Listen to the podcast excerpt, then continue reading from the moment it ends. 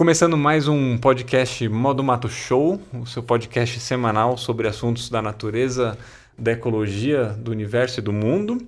E tudo mais que eu gostaria de falar ou trocar ideia, porque eu vou fazer algum link, mesmo que seja sobre uma coisa absolutamente nada a ver do canal, eu vou fazer algum link para conversar aqui. Porque eu gosto de trazer histórias interessantes para você. E eu tenho certeza absoluta que você nunca conversou com um meliponicultor. Então hoje a gente está recebendo William Bercet, que é meliponicultor, a gente vai descobrir já já o que, que é isso exatamente, ecólogo, já fez uma pesquisa sobre java porco na Argentina, em um parque nacional, ó, um parque nacional, é, e também já foi para a Amazônia fazer pesquisas com abelhas, e tem uns lances com javalis também. então, William, seja bem-vindo ao podcast, obrigado por, por ter aceitado o, o convite e estar aqui hoje. Obrigado pelo convite, Igor. Agradeço e fico feliz de estar aqui hoje. Não, legal. Vamos falar de abelha. Porque abelha, cara, eu acho que é, é, é louco, porque de uns anos para cá vem crescido esse assunto de abelhas e vamos salvar as abelhas, que senão o mundo vai acabar se elas não existirem. É. Certo? É, por que, que esse assunto está em discussão agora? O que está acontecendo? No... Quais são as fofocas do mundo da abelha? Então, cara, bom, primeiro, o, os meios de comunicação com a expansão tornou a, a, informação mais acessível, né? Então as uhum. pessoas começaram a descobrir e ter acesso a mais coisas. E isso tem a ver com, com isso também, até com práticas de criação de abelha, como a gente vai ver. Mas essa notoriedade com relação à importância delas vem se dando a, pelo próprio fato da constatação, né? De entender a importância delas para preservação da biodiversidade e para a conservação da vida como um todo, né? Inclusive da existência humana no planeta Terra é, foi, foi se gerando, né, tá se gerando uma consciência, né, ambiental, da gente parar e olhar o que está sendo construído, né, o que tem sido feito no mundo e felizmente está tendo essa onda, assim, de, de conhecimento das abelhas, né, e de repensar algumas práticas, né, para que a gente possa ter as abelhas e viver, né, em, com, com, tranquilidade, né? Uhum. Tô falando de segurança alimentar, de sucessão, de sucessão ecológica, né, de sucessão florestal, de, de tudo, né? Então elas são muito importantes. O fato das pessoas estarem conhecendo isso tem gerado essa maior discussão. Entendi. Você falou de segurança alimentar e sustentabilidade. Qual é a relação da, de abelhas com, com o alimento que a gente come, come Cara, todo dia? É, abelha, polinização. Polinização é a principal, porque a gente tem é, hoje 70% das culturas, né, no, em florestas tropicais, 90, até 90% das árvores, né, dependem de polinização biótica, né, que são polinização por animais. 90%? 90%. E aí você tem aí polinização, o que, que é polinização, né? A transferência do pólen, né, da parte que é o gameta masculino para parte feminina da flor, onde ali há a fecundação e a geração de frutos e sementes, né? Então aí que nasce uma nova árvore ali no embrião da semente, né, quando ela for né? Tá. Devidamente dispersada, germinada, enfim. Então a gente tem polinização que não depende de animais, como por exemplo a que a gente chama de abiótico. Então tem plantas que o vento. Tipo samambaia. Tipo tem um monte samambaia, de... que é esporo. Se eu tô errado. É, é, é, é que samambaia não é nem considerado planta ainda, é, outro, é um outro grupo ah, é. abaixo, mas abaixo não em escala, mas enfim. Mas, por exemplo, pinheiros, né? Tá. É, tem, tem esporos, né? Que são levados pelo vento. O próprio milho, que o pólen é dispersado pelo vento. Tem planta que é pela água, até pela gravidade, né? Algumas flores que são hermafroditas têm essa questão. Só que a gente tem algumas plantas que elas dependem de polinizadores, né? De polinização biótica, que ela é conduzida através de algum animal. Então, a planta as plantas com flores, né, as gimnospermas, ao longo da evolução, elas desenvolveram, né, coevoluíram com alguns animais para polinização, com estratégias, né? Então ela oferta um néctar, um inseto vem visita para coletar o um néctar, se suja de pólen vai levando pólen. Entendi. Então é um mecanismo de, que foi, foi sendo estruturado aí numa escala evolutiva, né? Hoje a gente já tem estudos sobre isso, né? É, gravar esse podcast está sendo curioso porque eu estou voltando muito pro colégio, cara. Você falou. Como que é o nome da, das plantas que tem flores? As gimnospermas. É, oh, nossa. Angiospermas, angiospermas. Eu falando coisa errada já no podcast. angiospermas. Eu não escutava esse termo, acho que desde o primeiro colegial. Não... É, as gimnos são as que não tem Além de abelhas, não. quais são os outros animais que fazem é, polinização? O, o principal é a abelha, tipo a grande Cara, porcentagem, os, assim. a maior porcentagem são abelhas por conta do tamanho do grupo, diversidade de espécies, a pressão de polinização por abelha é maior. Você tem é, a abelha vive de, de flor, né? Então ela se alimenta do néctar e do pólen. Começa por aí, né? É, a gente tem a diversidade de formas e tamanhos de abelhas, então tem desde abelhas muito pequenas até abelhas bem grandes, né? Uhum. E o volume muito grande também, em quesito de diversidade de espécies. Agora, fora elas, então a abelha corresponde aí, tratando de polinização biótica, a quase 70%. Aí se a gente passa para outros grupos que também são importantes e contribuem, porque tem planta que não é a abelha que vai polinizar, vai ser um besouro. Tem Hum. planta que não é um, um besouro, é uma mosca. Tem planta que é borboleta. Então, os polinizadores, de maneira geral, eles são importantes, né? Sim. E a conservação deles também. As abelhas, elas entram como um guarda-chuva, mas também tem seu papel de protagonismo por conta da representatividade, né? Em, em percentual. São muito representativas, né? Sim. Do- das culturas aí no Brasil, praticamente é, 70, e- mais de 70% depende de polinização em algum grau e cerca de um terço tem é, dependência é, estrita né, de polinização. Quer dizer, sem polinização não tem produção. Hum, entendi. Por Caramba. isso que a gente fala até, tem aquele, aquela campanha e tal, sem abelha, sem alimento. né? Uhum. É, um, é, um, é real, isso é fato. Tipo, a é- ligação é direta, né? Exatamente. Não é uma coisa assim, ah, não. Não é, um, não é uma chamada assim meio com viés, não. É um fato. Né? A gente tem aí um terço. Se, se, se- se as abelhas se extinguirem, um terço do que é produzido não se produz mais. E aí você tem as culturas que têm outros graus de, de dependência de polinização, que elas vão produzir menos. Então você começa a afetar o quê? Disponibilidade de alimentos Uhum. para a população humana. Entendi. Esse um terço que você falou é um terço assim na, na, na- na natureza intacta ou é tipo realmente de plantação, Falando do de mercado de, de agricultura? É, e natureza. in- Não existe natureza intacta, mas Não, pensando não, em é, tipo florestas assim, é, naturais. a, a diferença entre floresta ou alguma mata. Para ambientes naturais, assim, 90. Até é, tem, tem um trabalho que, fala, que mostra assim, né? Mais de 90% das plantas dependem de polinização biótica. Então, se você tem uma perca aí de abelha, você começa a ter o quê? Você começa a ter um bloqueio dessa sucessão das florestas, né? Então, imagina que não vai gerar frutos e sementes, isso afeta outras escalas, né? Pensando numa cadeia, numa pirâmide trófica, né? Numa escala trófica, as abelhas, você falou de colégio, né? Tem aquela pirâmide trófica, né? Dos Uhum. produtores, dos consumidores, enfim. As abelhas, isso não está no livro didático, mas é como se elas estivessem na base, porque elas estão diretamente relacionadas à produção primária, principalmente de frutos, que é o que vai sustentar aves e mamíferos de, de pequeno, médio, grande porte, e que são os principais dispersores de sementes grandes. Entendi. Então, é, a floresta ela tem um ciclo complexo, né? De diversas interações. Ecologia é isso, são as interações. Uhum. Então tem a polinização, vai gerar o fruto, a semente, tem a dispersão, né? Aí tem a germinação, aí tem predação de semente, enfim. É todo um palco para diversas interações entre os organismos vivos ali presentes.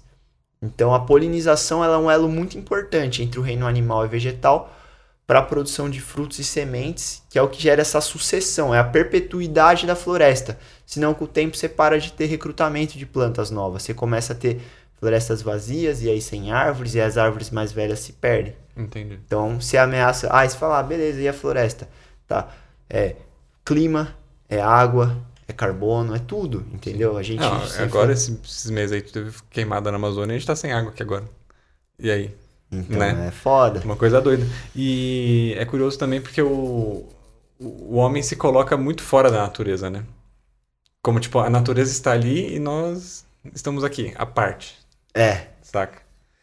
E o que, que pode acabar com as abelhas? O que, que, que, que afeta diretamente? É poluição? É o efeito estufa? O que que rola, assim, para diminuir a população de, de abelha? As principais ameaças para os polinizadores, né, pra- e para as abelhas, né, na verdade, é desmatamento, agrotóxicos, queimadas, né? Pensando numa escala assim de, de impacto, porque exi- existe o, o- até um, um nome para isso, né, pra, pra- mais assim porque está acontecendo com a apis na Europa, que é o, a síndrome do colapso das colmeias, e lá tem algumas doenças e outras coisas mas aqui na América, principalmente no nosso cenário aqui Brasil, as principais ameaças é desmatamento e é, agrotóxico. Uhum. Porque você pensa numa floresta que nem se comentou, intacta, assim, mas no ambiente pristino, né, primário, você tem uma diversidade de abelhas que nidificam no solo, em árvores. As abelhas sem ferrão, que a gente vai falar, Uhum. elas nidificam em ocos de árvore, a maioria, mas tem diversos tipos de, de estruturas. Você vem e desmata essa área, você já acaba com abundância de lugares para elas nidificarem, né, com as colmeias ali presentes e com disponibilidade de alimento também, né? Então você já afeta ali aquelas populações, né? Você começa já a perder a abelha. Sim. Só que ainda tem algo que resiste nas APPs ou nas reservas legais e no solo. Aí entra uma monocultura e uso intensivo de agrotóxico é o que acaba com o restante, é, a, é a- o golpe final. Entendi. Porque até, até mesmo pesticidas que não são diretamente, não tem alvo em insetos, por exemplo, fungicidas e herbicidas, eles Uhum. têm efeito letal e subletal em abelha. Quer Entendi. dizer, ele vai matar a abelha. Às vezes elas levam para colmeia e gera mortandade em massa. Então, é, as principais coisas aqui são isso, assim. Entendi. E, e numa escala menor, o que acaba também prejudicando as abelhas é um pouco da falta de conhecimento também.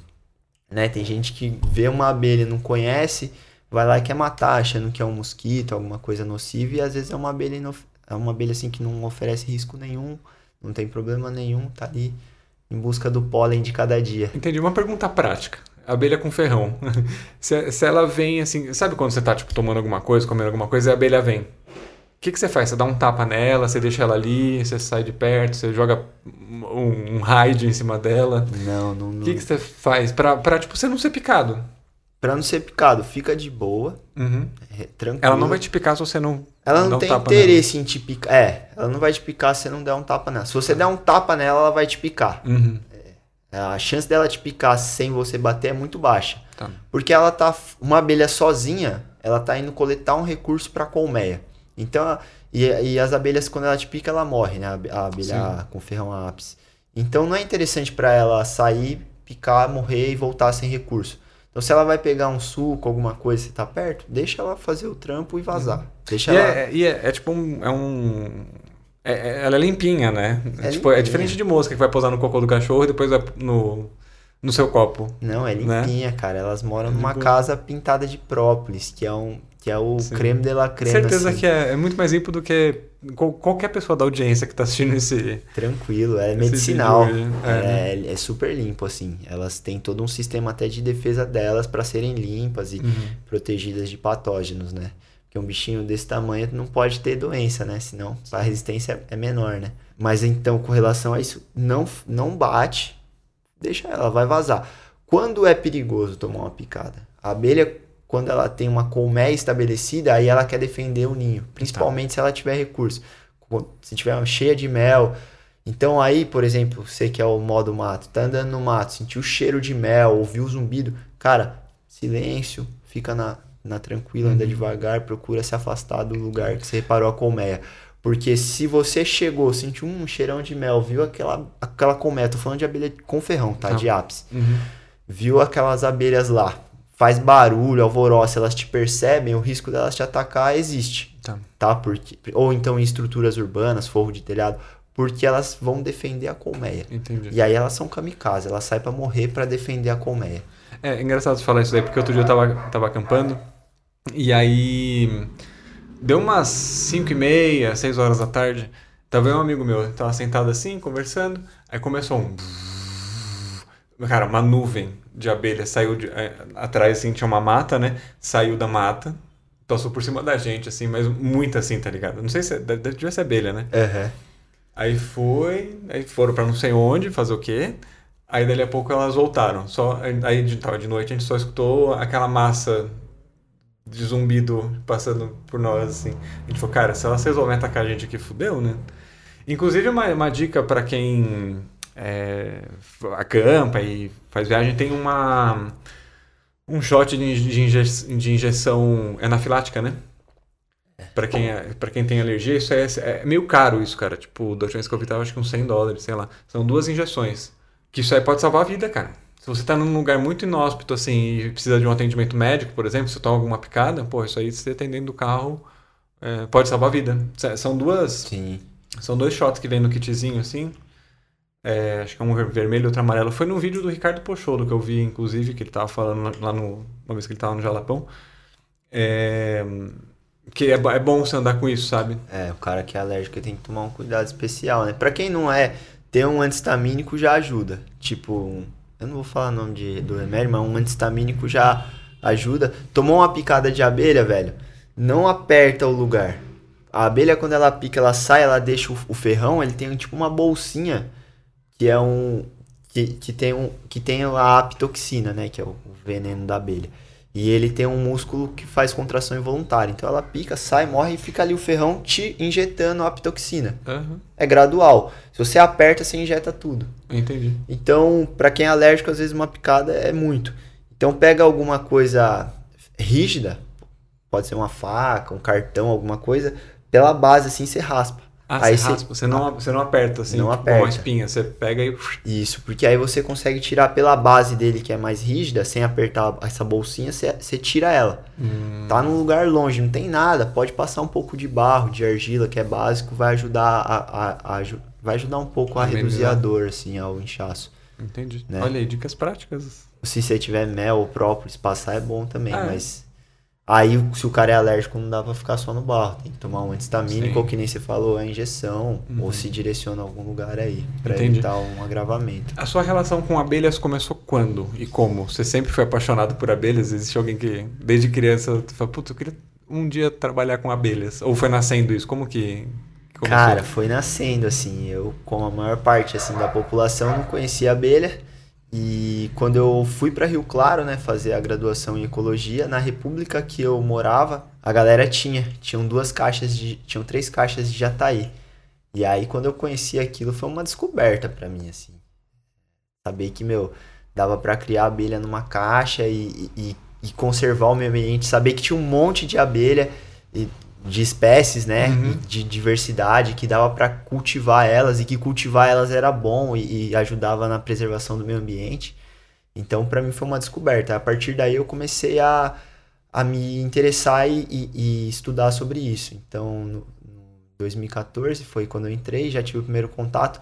No mesmo ano já fiz um curso, saí do curso com duas coisas: um atrativo para capturar a abelha e a certeza de que eu queria fazer aquilo na minha vida. Que doideira. No início não começou como uma coisa profissional, né? Foi mais um- uma atividade, né? Uhum. Nem vou nem falar que é hobby, era uma atividade. Eu gostava de fazer, fazia. Cheguei a ter assim no quintal lá na Mob. O Taqui tá aqui. O Taqui tá aqui. É, ó, ele tá ligado. Você conhece ele como? Tá aqui, mas é Tá o, Eu conheço ele como rato. o Galvão. Tá aí. Esse é o curtiu. E ele, ele curtiu. E ele tá ligado, ele, ele acompanhou lá desde o início, de quando tinham três até quando tinha 50 caixas no quintal, um quintal de 5 metros quadrados, assim, só que o, o entorno permitia ter bastante, era bem arborizado e massa, e, e era isso. Uhum. E aí, nesse tempo, eu comecei a fazer as caixinhas também, porque como eu comecei a capturar São as essas colmeias, caixinhas que a gente vai falar mais daqui a pouco, mas É. são essas daqui, né?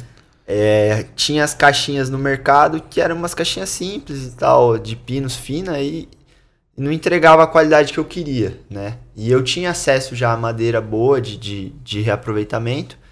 Comprei uma serrinha e meu pai começamos a fazer as caixinhas, né? Foi um lance que. Isso é legal também, que passou de filho para pai, né? Uhum. Ele já conhecia um pouco de abelha, mas Legal. não mexia. Aí veio eu, vamos, vamos criar abelha, legal, vamos fazer. E ele, meu, na hora também curtiu a ideia. E a gente foi trabalhando junto. E aí começamos a produzir as caixinhas, né? De, de início para uso nosso. E aí, com o tempo, a galera começou a se interessar, a gente começou a fornecer também. Entendi. A- Aí começou a ganhar força, assim, né? As abelhas. Aí, Ah, Foi nesse momento que virou tipo uma profissão, assim, que você conseguiu ganhar dinheiro e sobreviver com isso. Ainda não. Nesse momento, assim, começou a virar uma atividade maior, começou a ganhar escala e eu fazia negócios, mas sempre só focado em abelha. Então, às vezes, eu produzia caixa e trocava com um cara que já criava abelha, ca- caixa por mais abelha. Entendi. E sempre mais abelha, mais abelha. E aí lá pra. Quando eu me formei, eu, eu trabalhei ainda um tempo com uma empresa que a gente tinha de consultoria ambiental. Só que aí nessa época, aí sim, já tava ficando muito mais forte a abelha. Muito mais forte, recorrência, né? Vendendo caixa, já ven... aí começou a vender bastante caixa. Na verdade, vender caixa, assim, 2016, 15, 16, já começamos a vender mais caixa, né? Uhum. Não só trocar. Mas começou a ter mais recorrência. E aí comecei a fornecer colmeia também. Aí entrou a parte. O extrato de própolis eu produzia já desde 2015. Era mais assim, para os amigos e tal, mas também comecei a vender.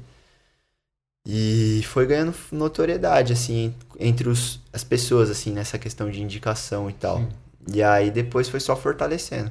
Aí eu saí da empresa de consultoria, fiquei full time abelha. Só abelhas. Seria aí o ano de 2019, por aí, 2018, 2019, Entendi. full time abelha. Marcenaria montada, produzindo só caixa de abelha, né? Eu uhum. e meu uhum. pai, na garagem de casa, mas Sim. focado. E criação de abelha. E as pessoas que compram as caixas e as abelhas é, são mais focadas em, em hobby, uma atividade secundária, ou realmente ele, as pessoas que, os seus clientes, né, é, eles trabalham com isso, com produção de mel? Para quem que, quem que, quem que você vende assim? É, as caixas, a maior parte que eu vendo de, de caixa, assim, meu maior público são pessoas que já criam e compram as caixas para multiplicar suas colmeias, né? Falando de caixa da, da, da questão da marcenaria, né? Caixa vazia. Mas também atendo em menor escala é, pessoas que compram porque já tem abelha ou que querem começar uhum. e tal, querem começar capturando em isca e pondo na caixa, Sim. também atendo. Quem me chamar e pedir uma caixa, conversar, eu vendo. Não tem, não tem restrição, mas o, a maior parte que eu atendo é, é quem já cria.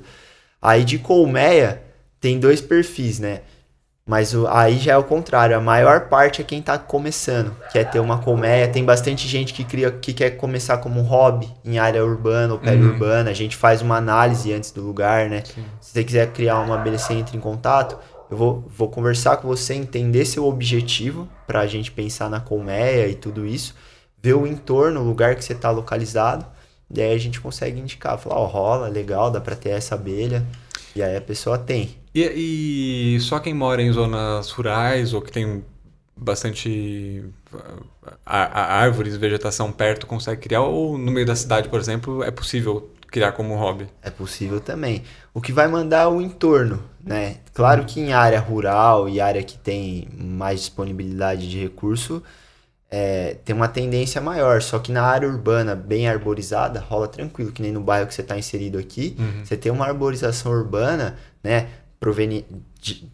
Você tem uma oferta de alimento proveniente de arborização urbana e de quintais, né, uhum. né? Que tem uma riqueza, uma diversidade de plantas, que consegue abrigar colmeias aqui Entendi. na região. Inclusive, é até comum em áreas urbanas a gente constatar abelhas, né? Sem ferrão nidificadas em árvores, né? Em ocos ah, de árvore. Sim.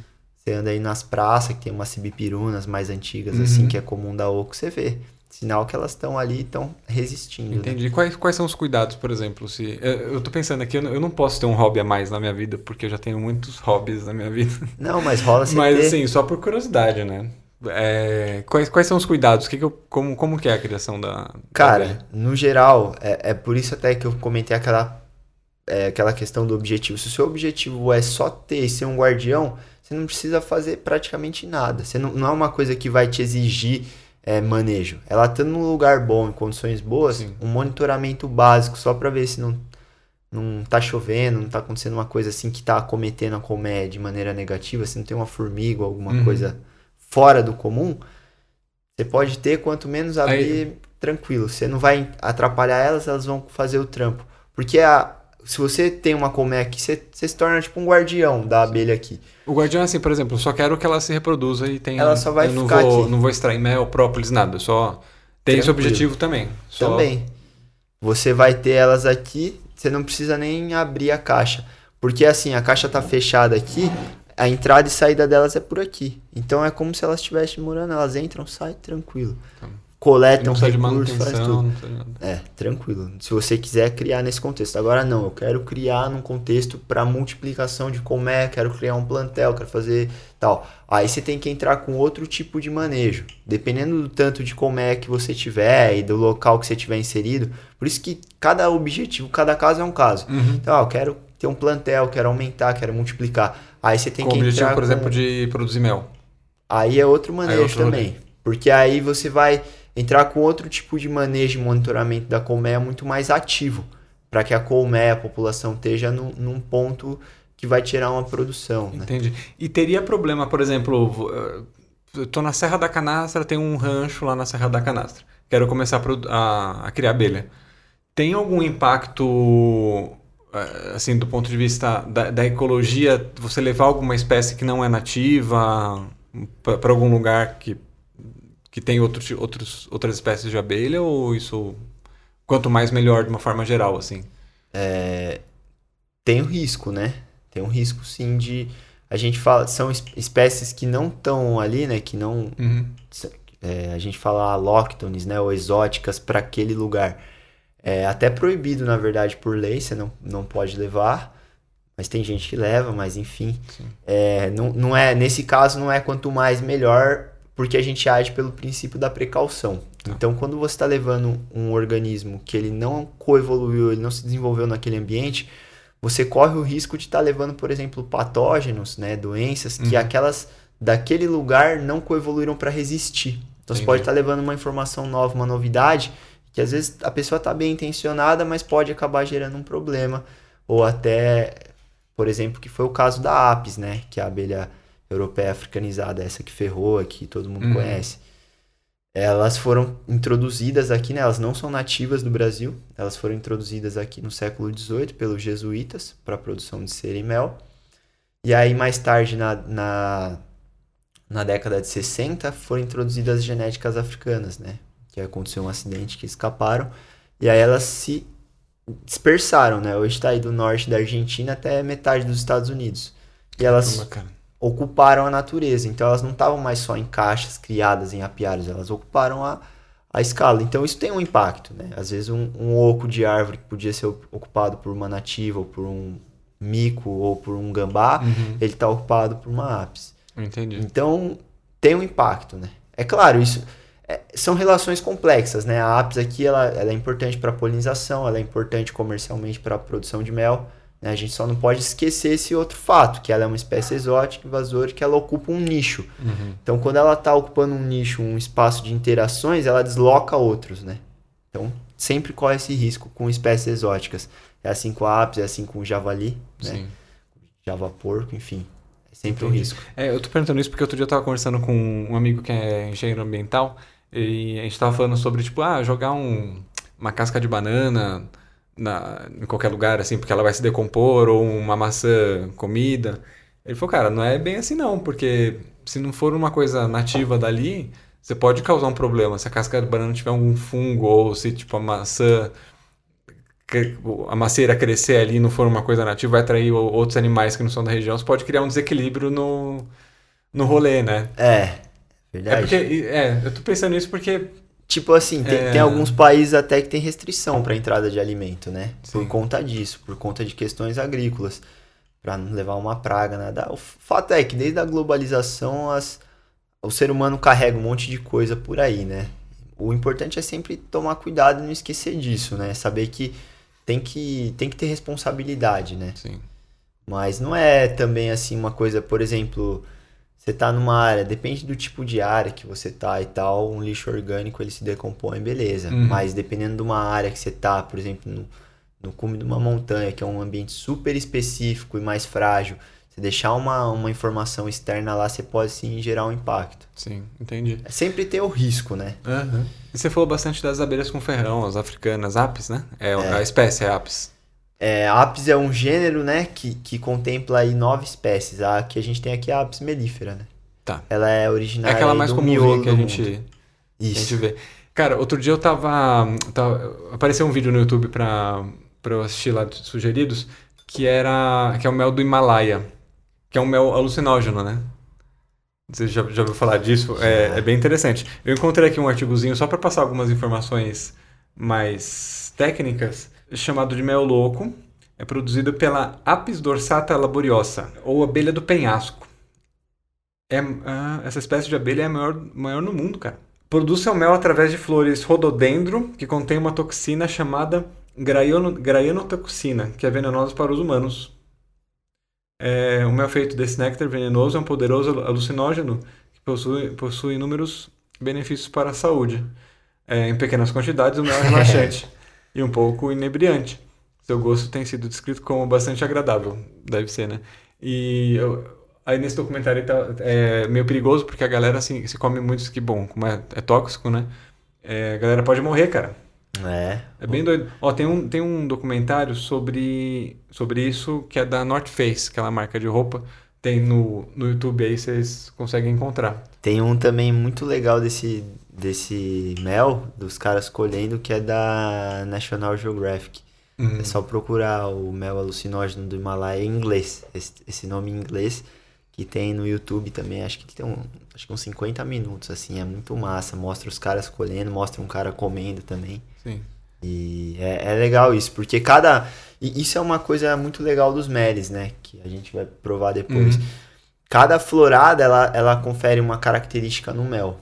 Então, você tem, que é comum ver os meles, assim... Tem Tipo de os flor de laranjeira. laranjeira, angico, é, cipó-uva, são o que a gente chama de florada predominante, né? Que tem alguns lugares, ou uma época, determinadas épocas do ano que você tem uma abundância grande de um tipo de florada e o criador da abelha ele consegue separar, falando, "Não, esse mel é, é dessa florada aqui. Quando Entendi. não dá para separar, a gente fala que é o silvestre ou multifloral, Uhum. né? Que tem várias flores é, misturadas. E passa a ficar mais legal ainda, mais interessante quando a gente entra no universo das abelhas sem ferrão, que você tem essa diversidade de mel, não só por florada, mas por espécie de abelha. Porque aí entra o fator abelha, né? É O Entendi. fator entomológico do mel, porque cada abelha tem a sua característica, o seu perfil enzimático na, na saliva ali e no microbiótico, quando ela está fermentando, trabalhando com mel dentro da colmeia. Então o mel de jataí, ainda que elas estejam na mesma área, duas colmeias não vai ser igual ao do mel da mandaçaia. Elas têm essa diferença por ser da espécie diferente. Entendi. Aí varia da abelha, varia da florada, varia do tempo que esse mel foi armazenado, a maturação dele, né? Então, às vezes você abre uma caixa de jataí, por exemplo, Ah, tá aí essa sem ferrão. Essa menorzinha que tem aqui. essa é uma mirim preguiça. A jataí é uma outra sem ferrão, né? São mais de 250 espécies de Você abelha pode falar ferrão. todas elas, por favor? Posso. não, brincadeira, não posso. Esse podcast que vai ter 5 horas e meia de duração. Não, não brincadeira, não posso de cabeça, não. não, deixando o saco, né? Não, mas é. Enfim.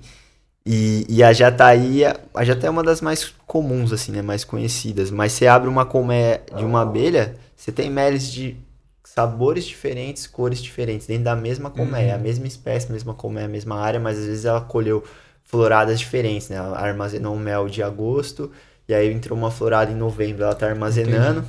É outra árvore, florada, tem um perfil diferente. Como que o mel é produzido? é, Assim, a- a- como que a abelha transforma um pólen em mel? Tá. O, o, a- o alimento da abelha, a gente tem alimento energético e o proteico. Tá. O energético é o mel, que ele é produzido a partir do néctar, que é uma substância açucarada que elas coletam nas flores, em, em- em nectários, né? Então ela coleta o néctar. Tem até. Bom, vou falar de mel floral, tá? Porque também tem um mel que elas coletam de um bichinho que, que excreta uma substância doce, né? Que é Tá. o. Não, acho que É um outro tipo, no, mas vamos no focar floral, que é o- no, acho que é o mais comum. É, né? vamos aprofundar tanto assim. Mas aí, o que que acontece? Já vou até cortar, mano, vou pôr do mel. O, o alimento energético e proteico. O mel é o alimento energético, que é proveniente do néctar. Então, elas coletam o néctar na flor, trazem pra colmeia, né, no papo de mel, uma estrutura que elas carregam internamente. Quando e- eles levam pra. Quando. ah, tá Falando em abelha. Formando meu nariz aqui. É, elas coletam o néctar e ele é transformado em. Aliás, vou reformular a pergunta. Elas conec- colectam. Conectars. coletam. Elas Elas coletam o mel. Porra! Coleta elas o coletam o néctar e de, é, deposita na colmeia o néctar. Ou aí já te- acontece algum processo de transformação, de fermentação, de qualquer coisa na, na própria abelha. É, quando ela coleta o néctar, ela traz internamente, né, no papo de mel e leva para colmeia. A partir daí ela já tá começando a ter uma mistura ali de algumas enzimas, né, da Tá. saliva dela. Só que ainda é, é mais néctar do que mel. Ela- é néctar. Ela tá levando para colmeia. Chega lá, ela vai depositar nos potes. Vou falar de abelha sem ferrão. Ela deposita no pote e aí elas vão preenchendo aquele pote. Só uma coisa que acho que é legal, interessante falar. É que aqui, nesse- nessa caixinha menor aqui, tem uma colmeia, né? É, e não é aquela colmeia Que a gente está acostumado a ver no formatinho de colmeia, né? É, em favos, assim, né? É, mas é diferente, né? É um negócio mais orgânico, é mais. É, as abelhas sem ferrão, elas não fazem a postura e armazenamento do mel igual o, o que a gente vê da Apis, né? Que é Tipo aqueles, aqueles favos. favos, assim. Aham. Elas fazem a postura em discos ou em formatos de cacho, né? Depende da espécie. E o mel é armazenado em pequenos potes produzidos, é, construídos com cerume, né? Que é uma mistura de cera e própolis. Tá. Então ela é uma estrutura diferente. Para quem nunca viu, é muito diferente, assim. É um, um mundinho à parte ali. Sim.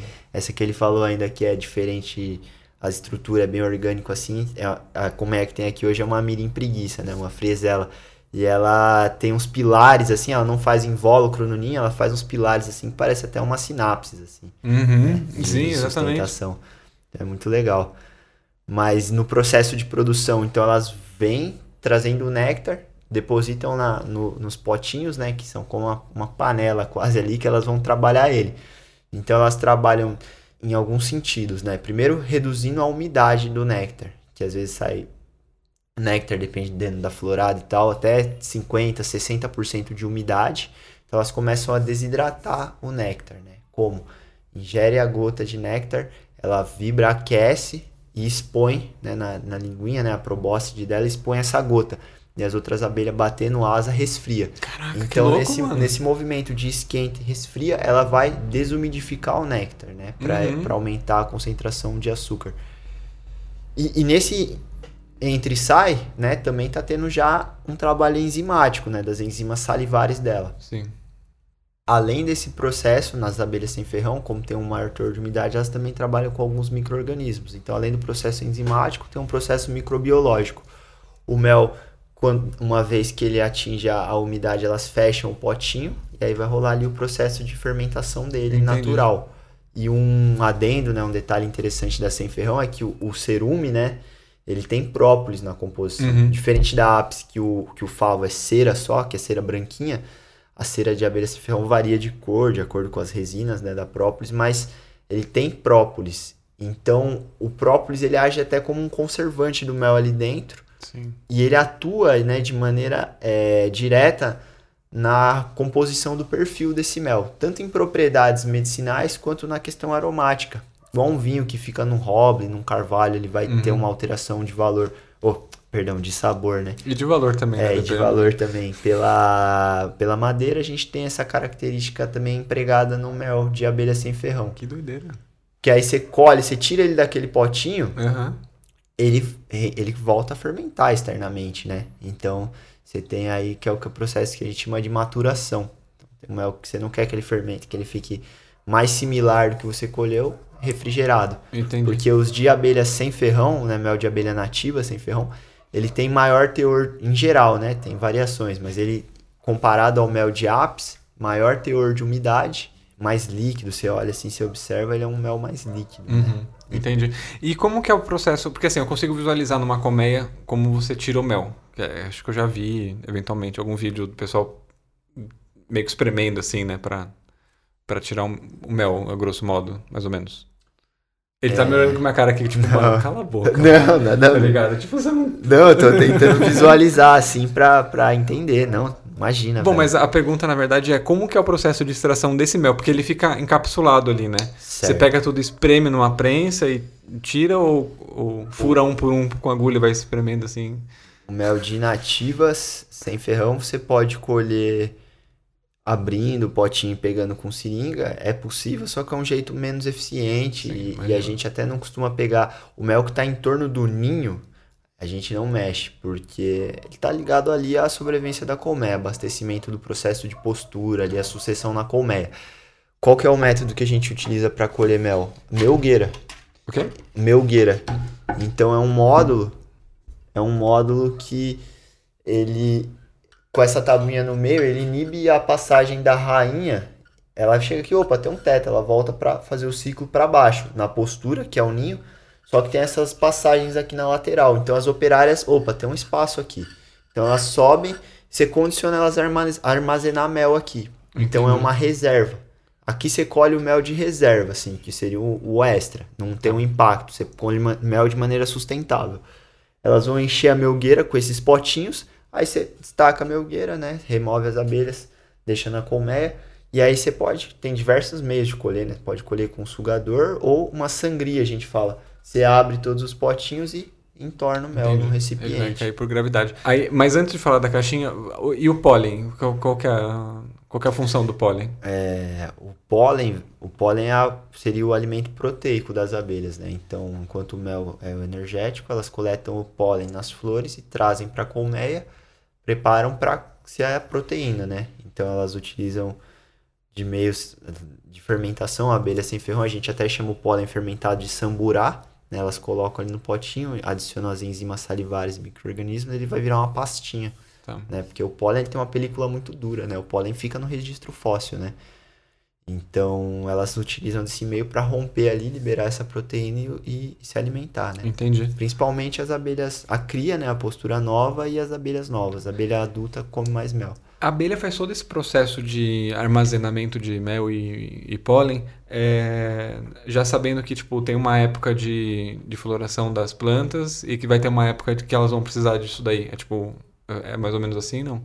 É, é, é períodos de abundância de florada, elas armazenam. E aí, os períodos de escassez, elas vão estar consumindo esse, esse mel, esse Tá. material, Entendi. né? Tá, beleza. E vamos falar das caixinhas aqui agora, mas talvez seja interessante a gente entender como que é a estrutura de hierarquia de uma colmeia para depois entrar aqui, porque acho que vai ficar, mais, Legal. vai ficar mais fácil visualizar, né? É, a gente tem numa colmeia é, macho e fêmea. Noven... Mais de 90% das abelhas numa colmeia são fêmeas. Tá. Né? São as operárias e a, e a rainha, né? Elas são fêmeas. É uma sociedade matriarcal e que, e que é as, as principais ali são as fêmeas, né? Não é à toa que dá tão certo. né? Não é à toa que dá certo. Os machos, eles têm a função principalmente reprodutiva. Eles estão presentes mais no período reprodutivo, né? É, deixar a descendência. Um- Hum. Então, inclusive o macho quando nasce, às vezes, enquanto ele é jovem, ele pode até fazer algum trabalho dentro da colmeia, mas quando ele atinge maturidade, ele é até expulso. A vida dele é ficar não fora, aguardando uma princesa para poder fe- fecundá-la, né, e deixar a sua geração. Então, é o trampo dele é, é esse. Já entre as fêmeas, aí a gente tem a divisão de castas, né? Tem a rainha e operárias.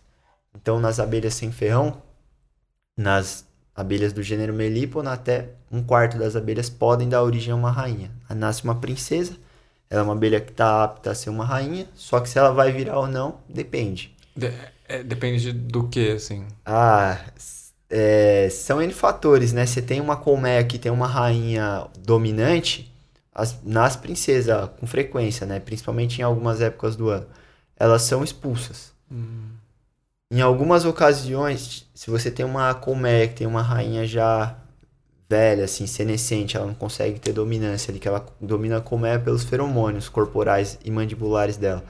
Você vai ter essa rainha, essa princesa que nasceu, ela pode ser eleita uma rainha. As, as, as operárias depõem a outra, elegem ela, e beleza. entendi. Em um terceiro cenário ainda, ela pode é, participar de um processo de formação de uma nova colmeia. Ou a ser expulsa, assumir o, o posto em uma colmeia órfã, né? Entendi. Tem opções. Mas né? aí, normalmente, quando é expulso, elas vão pra. São mortas e jogadas mortas. fora. Decapitadas ou simplesmente expulsas e morrem. Ou uma formiga come. Aham. Não, não é nem mandado pra muralha lá do norte, né? Do Game of Thrones, tá ligado? Não, acho que Tipo, não. eles são. Ô. William, você falou sério mesmo? Elas são decapitadas? Decapitadas. Tem, tem mini guilhotinas assim que coloca aí. Tem a própria mandíbula das abelhas, né? Elas cortam. Eu não sei se você vai saber disso porque é muito específico, né? Mas essas princesas, elas lutam pela vida ou elas, tipo, meio que sabem assim que a função delas não vai existir e elas vão morrer? Elas fogem pela vida, né? Elas vazam, né? Vem que tá dando problema, elas vazam. Mas aí também morre do mesmo jeito, né? Porque uma abelha, acho que não dá pra, dá pra viver só uma abelha ou ela precisa de uma colmeia pra sobreviver? A abelha social precisa de colmeia. Ela pode sobreviver alguns dias, né? Mas viver assim, não. O que rola também Triste, mano. com, Fiquei com mal, mano. algumas abelhas, tipo a, o miringuaçu, tem outras abelhas, elas deixam as. Cara, inseto social, sociedades são complexas, né? Tem algum, algumas espécies de abelhas que elas guardam a princesa, uma princesa como um estepe. Tipo, tem uma estrutura que chama prisão real, ou célula prisão real, né? Parece um pote de mel, só que não tem mel, tem uma princesa dentro. Então elas meio que é um mecanismo da colmeia se precaver contra uma orfandade. Então fica ali uma, uma vice. ali no, Fica presa na torre. Fica presa na torre. Elas alimentam e tal, só que ela não exerce domínio e também elas não permitem que morra, né? Fica de step. Caramba, Porque que aí você tem essa cara. diferença, né? Rainha e operária. Uma operária, uma, uma operária vive aí, depende da espécie, mas entre 45 e 60 dias. É um ciclo curto. Uhum. Uma abelha rainha média dois anos, mas tem registro de rainha até com sete. Caralho. E as fêmeas, as operárias, elas são todas filhas da rainha. Então, Entendi. E a rainha normalmente é a maior zona, assim. é a maior zona. Que ela não passa por esse vão, né, que você tava explicando aqui. Ela passa, só que ela. A diferença visual dela, assim, é o abdômen, né? É o bundão da rainha, que é o abdômen fisiogástrico. Porque a rainha fecundada, como é uma fêmea, Uhum. é, foi fecundada, ela tem ali no abdômen dela todo o material para ela fazer postura ao longo da vida dela. Entendi. Ela tem prazo de validade. Acabou o, o, o material ali de postura, ela não consegue botar mais. A colmeia começa a perder vigor, né? É importante que tenha a rainha botando para que nasçam fêmeas e, e mantenha o ciclo. Por isso que eu falo que é como se fosse um organismo a colmeia. Cada operária é como se fosse uma célula. O tempo inteiro a gente perde célula e também o tempo inteiro morrem campeiras. Sim. Mas o fato de ter uma rainha botando ali e estruturando, nascem abelhas novas e cumprem seu ciclo. A divisão de trabalho, a gente falou de hierarquia, agora falando de divisão de trabalho, é por. é etária, né? Então a abelha, quando ela é novinha, ela ainda não tem a estrutura das asas, a musculatura alar bem desenvolvida, ela faz trabalhos internos, né? Trabalha ali produzindo cera, construindo estruturas, fazendo limpezas internas. E aí, quando ela desenvolve a musculatura alar, ela vira o que a gente chama de campeira. Ela vai no campo coletar recurso, néctar, pólen, resina, barro. Tem algumas espécies que trabalham com barro também. E traz para colmeia. Você falou no começo do programa que alguma, algumas, algumas plantas não são é, fertilizadas por abelhas, certo? Sim. Aí eu acho que a natureza é, é perfeita, né, cara? Porque o milho não precisa ser, ser fertilizado por abelha, certo? É, então, se, polinizado. se as abelhas acabarem, sabe o que não vai acabar? O cucrum. Como que é a fertilização, a reprodução do milho? A dispersão de pólen do, do milho é por vento e pela gravidade na própria planta. assim. Entendi.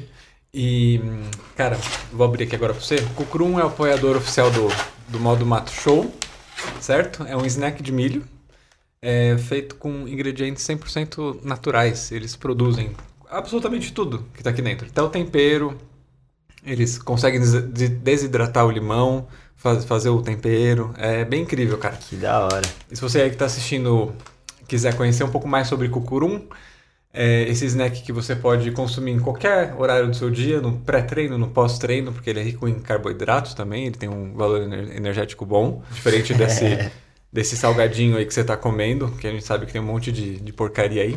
Conheça pelo Instagram, arroba cucrum, certo? E lá você consegue descobrir onde que vende, como você pode é, adquirir o seu cucrum.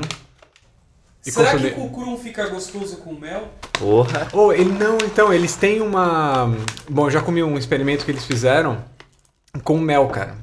Fica incrível. Eles estão desenvolvendo um caramelizado, imagino que não seja com mel.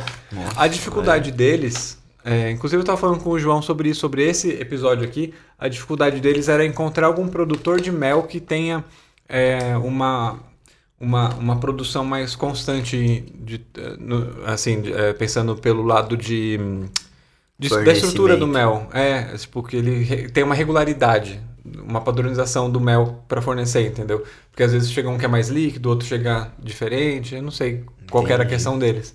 Mas aí, ó, tá aí uma parceria aí com o Krum junto com, com o do. Do é, ilho. Com, o Krum junto com o do Ilho. Da hora, Olha velho. só. Pô, e aí, legal, velho. Ó, e o milho não é polinizado por abelha, mas o, a oliveira é, a, o limão é, pimenta do reino é. O Kukrum existiria, talvez de outros sabores. É, eu achei da E hora. aí, o que, que achou? Olha, pessoal, é, o que eu tenho pra dizer é que é muito gostoso. Isso não é uma propaganda, não. Eu não teria nem por que mentir. Mas tenho certeza, é diferenciado. Logo quando eu cheguei, eu prestei atenção que é, parecia assim, né? Um salgadinho e que poderia ter um gosto, né? Industrializado, mas confesso que me surpreendeu. É, Acho que vale a pena. Recomendo, hein? Sabe uma brisa que. Recomendo, hein? Cara, uma, uma brisa que eu tive outro dia com a minha companheira, a gente tava conversando sobre a pipoca, né, cara? Como uma coisa consegue ser macio e crocante ao Uhum. mesmo tempo, né? Sim. O crucum é bom pra caramba. É. Então, porque eles potencializaram essa Ficou- maciez e a crocância. É, e eu gostei também do fato de ser aromático, mano. Bastante especiarias Uhum. da pimenta do reino, mas você sente bem um leve notas cítricas, assim, Uhum. da, da casca do limão. É, é animal, né? Os caras mandam muito bem. Cara, mandaram bem. Não é à toa que ganharam um prêmio, um prêmio na Inglaterra, né, de inovação. Porra. Então, os bichos são bons. Que massa. Voltando, é, como que funciona, então, essa estrutura da- das caixinhas que você produz? Existem diferentes modelos de caixa, né? E que a escolha delas vai estar baseada é, principalmente no seu objetivo de criação, né? No manejo que você vai empregar na sua colmeia. E também a questão de dimensão com a espécie que você vai criar. A principal caixa hoje para manejo, a gente tem caixas que são didáticas, que têm objetivo de, de observação. Posso abrir essa daqui Pode, que você tinha vontade. mostrado? É... Essa é uma caixa didática. do- Uma caixa didática para você conseguir enxergar Isso. o que acontece aqui dentro. modelo do pessoal do SOS, Abelhas Sem Ferrão, que fazia um trampo muito massa também com abelhas. Essa aqui, o objetivo é visualização. Então você Uhum. tem uma. ca- Claro, o objetivo é morar uma abelha aí dentro sadia, mas você tem aqui essa estrutura de acrílico, objetivo visualização. É um tipo de caixa.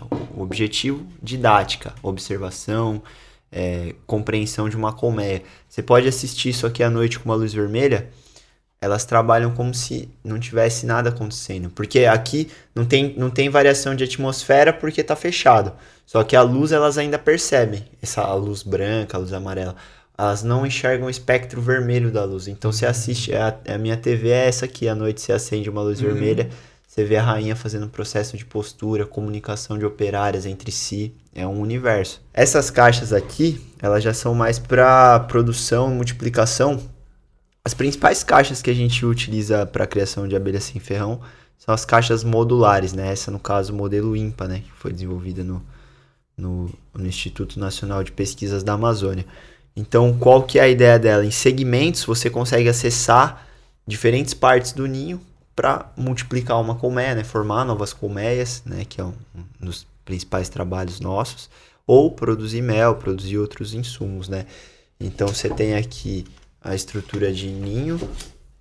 Isso aqui é um sobreninho, que como ele é vazado no meio, Mostra para aquela câmera ali, pessoal conseguir como ele é vazado no meio, ele permite que a rainha suba fazendo a postura, né? Então se destina à cria, né, para você poder destacar e fazer uma multiplicação. E aí você tem as melgueiras, que estão é, direcionadas aí à produção de mel. né? Entendi. Aqui é fechada porque daí a rainha não consegue passar para cima. Isso, a, a dinâmica é essa. Aqui ela vem botando. Isso em linhas gerais. Tem, Sim. tem espécies que tem variação, mas elas fazem o, o disco no centro e, e depositam o alimento no entorno, né? O pólen e o, Uhum. e o mel estão relacionados à, à manutenção ali da postura, do ciclo de postura da colmeia.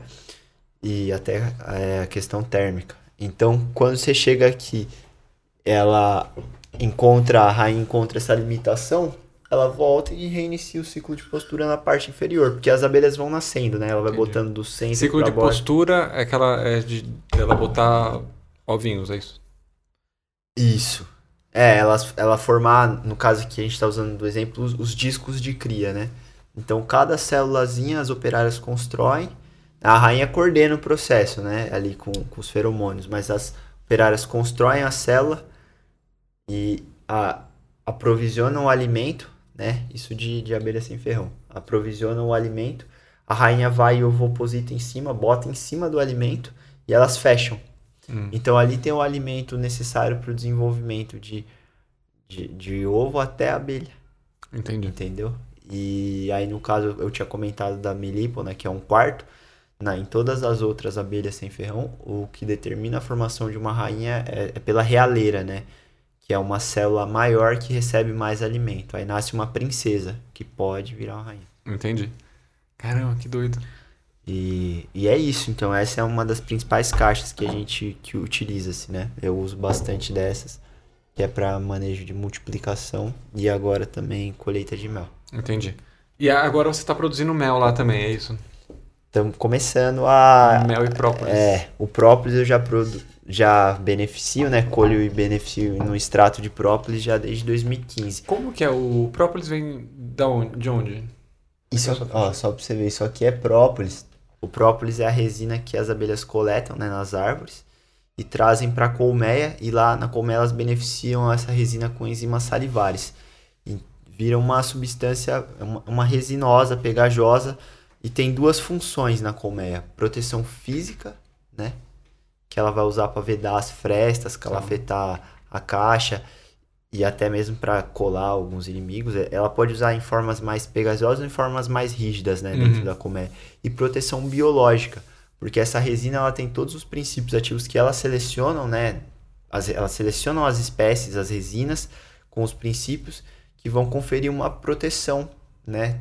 contra micro-organismos patogênicos ali dentro, contra fungos, Entendi. bactérias.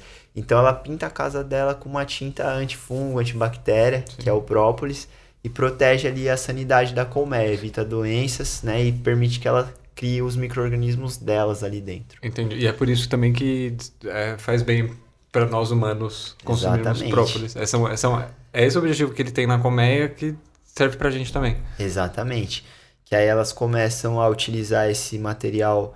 Ele, ele tem todas essas características aí é, fitológicas né, da, da, das plantas. A gente faz a extração em álcool cereal e a gente brinda do benefício dessas, dessas far, dessa farmácia das árvores que as abelhas elaboram. Entendi. Então você está consumindo um, um, remédio natural, né? não remédio no sentido de que cura a doença, mas que trata a saúde. Sim produzido por uh, um bicho que coevoluiu, mano, uma escala assim de milhões de anos com as plantas e foi selecionando as resinas. Uhum. Então isso é muito legal. Esse é o benefício maior do própolis, né? Além de reforço do sistema imunológico uhum. e tal. É, tem trabalho com própolis de abelha sem ferrão que mostra combate célula tumoral, né? Desenvolvimento de tumor. Então é muito rico.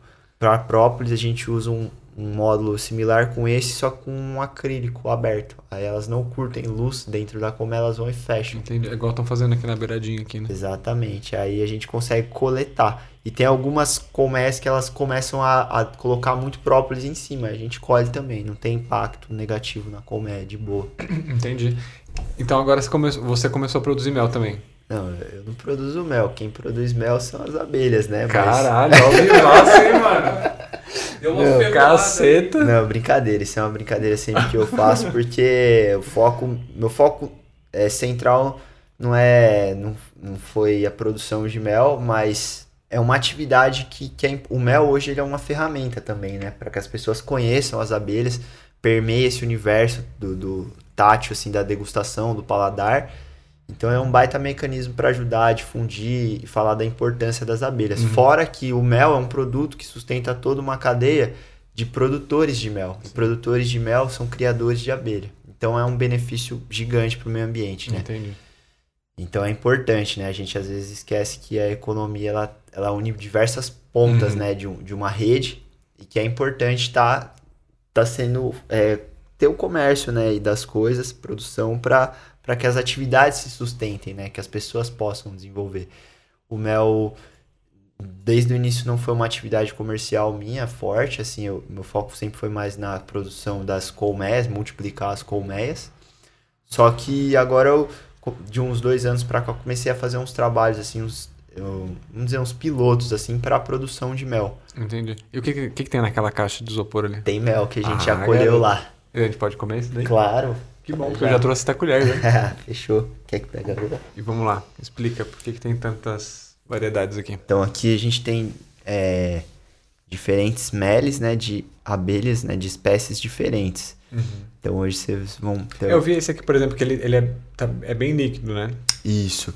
Essa é uma característica, né? Ó, no geral eles têm maior teor de umidade, né? São bem mais líquidos.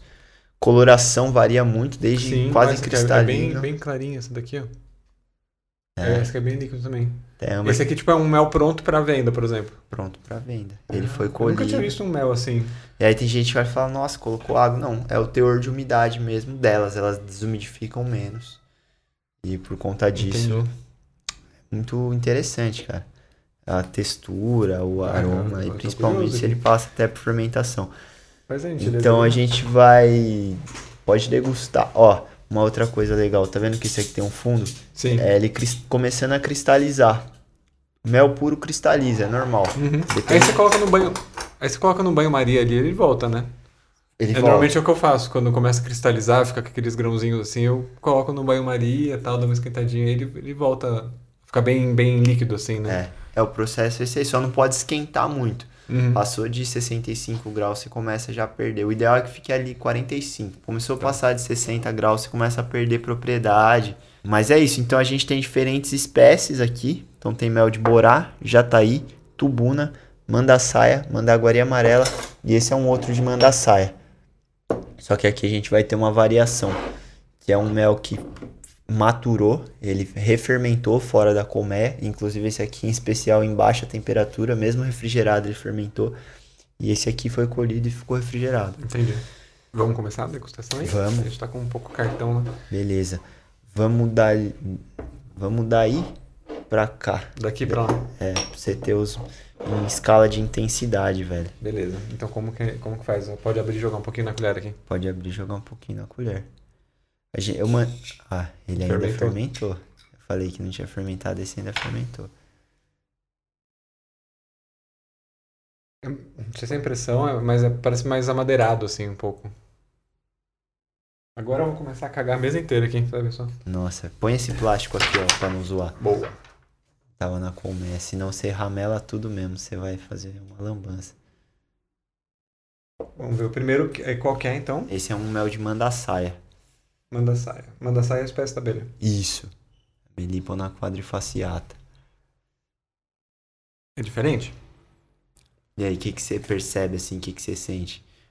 Eu senti ele mais ácido, acho que por conta da fermentação. Mais ácido assim, sabe, na logo quando, quando chegou assim. É, bom, ele é mais líquido, né, obviamente.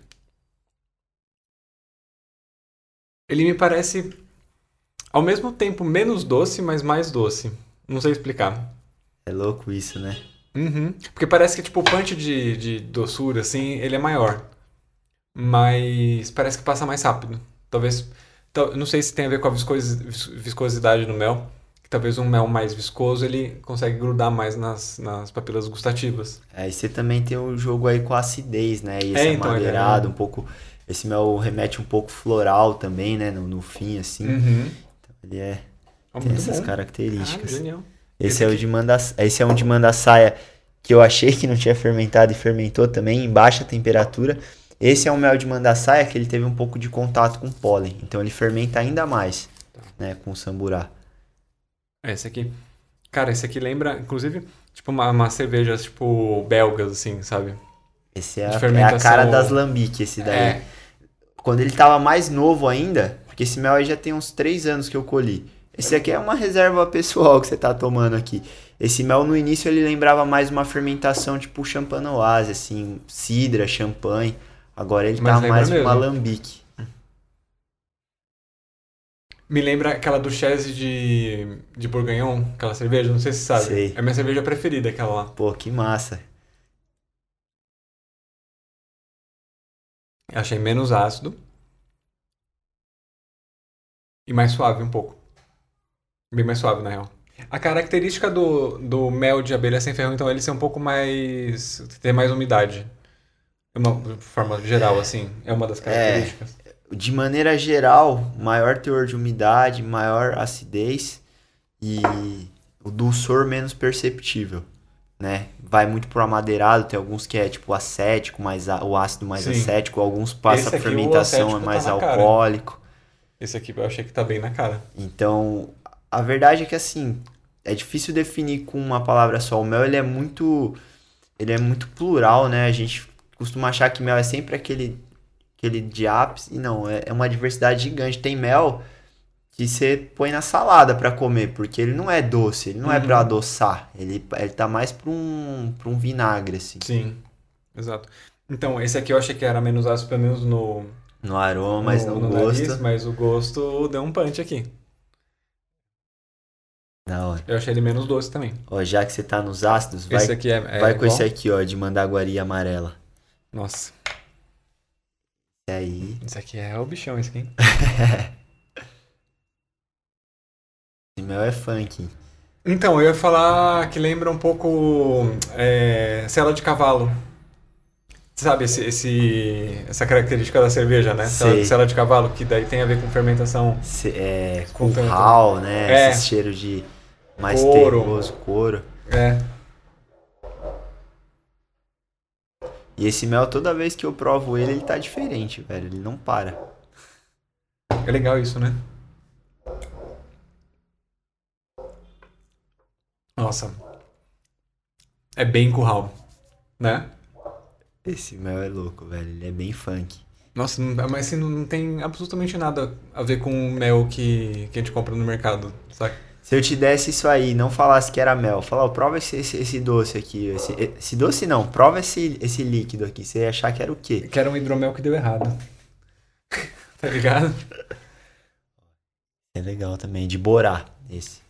Mas tem um cheiro mais salgado, esse aqui. Saca? Meio de queijo, assim. É. Ele tem um Eu pouco. tô indo bem na, na, na análise sensorial do- dos melis. Muito, mano. Na verdade, eu não sou muito especialista, assim, não sou ainda um expert em degustação de mel, mas você tá mandando bem zaço. Corta essa parte do pelo aí, não é, não é pelo, é sei lá o que, que é isso aí. Cabelo da abelha, né? Esse aqui me lembrou um pouco assim, tipo, do terrê da canastra, sabe?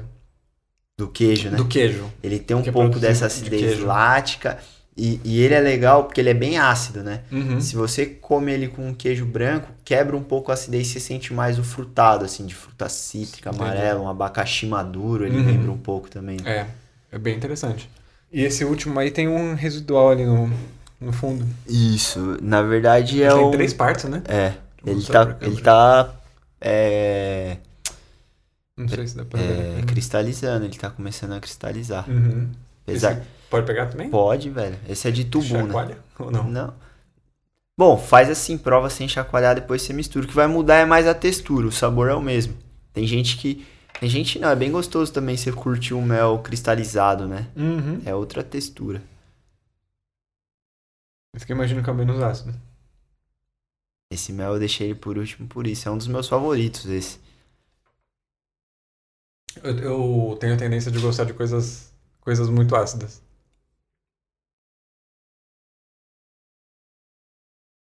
É, a acidez é bem baixinha desse aqui. Mas no retrogosto aqui tá pegando acidez.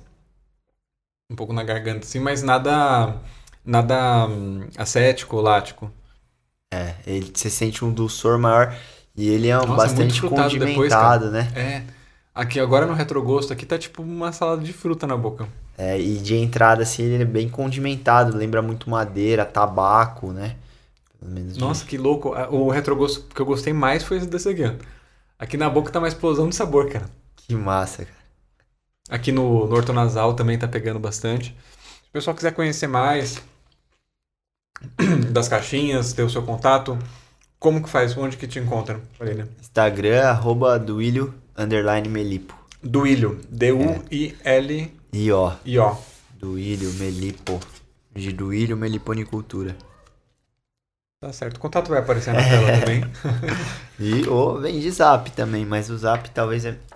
Eu, eu prefiro o zap às vezes, cara, que aí pelo menos o cara já fala mais prático. É, agora, pra finalizar, cara, eu queria. Eu sempre peço isso pra todo mundo. E aí não, tem, não precisa ter a ver com o tema, é bem livre assim.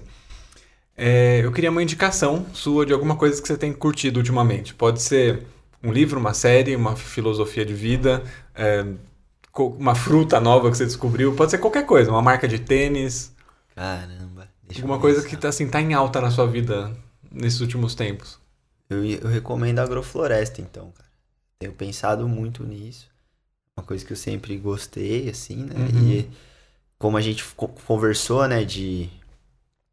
Porque eu não vou falar, tô pensando só em abelha. Abelha eu falo, penso 24 horas, mas em agrofloresta. Como a gente falou sobre as ameaças das abelhas, as, as abelhas, né? É, agrofloresta é, um, é uma das medidas, né, que a gente pode tomar. Pensando nesse contexto do, a- da, do agro, né? Pra, Uhum. produzir alimento de maneira mais sustentável, preservando os polinizadores, mais abundância, né, de, de tudo, de abelha, de alimento, de vida, de água, Sim. né? Água se planta, né? Então tenho, eu indico a agrofloresta. Puxando então, ah, só, só para finalizar aqui, o que, que as pessoas podem fazer pensando em agrofloresta, de conhecer mais é, sobre as abelhas, né? O que, que as pessoas conseguem fazer no dia a dia assim para diminuir o impacto da vida delas na, nas abelhas ou ajudar na procriação ou qualquer coisa assim? Pequenas atitudes elas fazem a diferença. Então, mesmo que a pessoa não queira, não esteja inclinada a ter uma colmeia ou criar uma colmeia, na própria consumo dela, né? Ela tem um poder grande, né? De, de influenciar as coisas. Então, consumir alimentos orgânicos ou de, de produtores familiares, né? De ter um menor impacto. É, co consumir produtos das abelhas, né? Mel, extrato de própolis e tal, injetar e, e fortalecer essa cadeia de produção, né? Uhum. Ou até mesmo boas práticas de plantar mudas, plantar árvores, né? Ter flores no jardim, não utilizar venenos, né? Evitar a utilização de, de venenos, né? E criar abelhas, né? Quem Sim. tiver inclinado, tiver disposição, pode é, aprender e criar abelhas em casa. Legal. Que é uma prática exímia, assim, para conservação. Também conhecer e divulgar, né? As abelhas é... Uma abelha numa caixa dessa, ela é uma ferramenta de transformação do mundo. As pessoas... Uhum passam, é, conhecem, veem isso, né? É, é, uma antes e uma depois, a gente brinca, porque desperta um olhar diferente. Nem todo mundo que vê vai virar um criador de abelha, mas quem vê, vê esse mundo diferente, traz uma percepção de micro e macro, essa relação de como uma abelha tão pequena tem uma importância para sustentar um mundo tão grande. Uhum. Então, desperta um olhar diferente. A pessoa começa a, a ver as coisas com um olhar diferente, a planta, a flor, entender e ver que tem muito mais coisa do que a gente pode ver, Sim, né? Sim, com certeza. Cara, obrigado pela, pela participação. Rato, valeu aí também por ter feito essa triangulação aqui de me apresentar o William. Se você está só ouvindo esse podcast, porque também está disponível nos players, ou se você está só assistindo, saiba que você tem também no Spotify, em todas essas plataformas de, de podcast. Mas se você está só ouvindo, saiba que uh, tem o canal do Modo Mato no YouTube, que daí não tem só os podcasts. Tem os vídeos regulares também, que eu mostro as viagens e as altas aventuras e grandes confusões que eu faço pelo mundo, tá certo? É, é isso aí, gente. Valeu pela, pela paciência e até semana que vem. Valeu!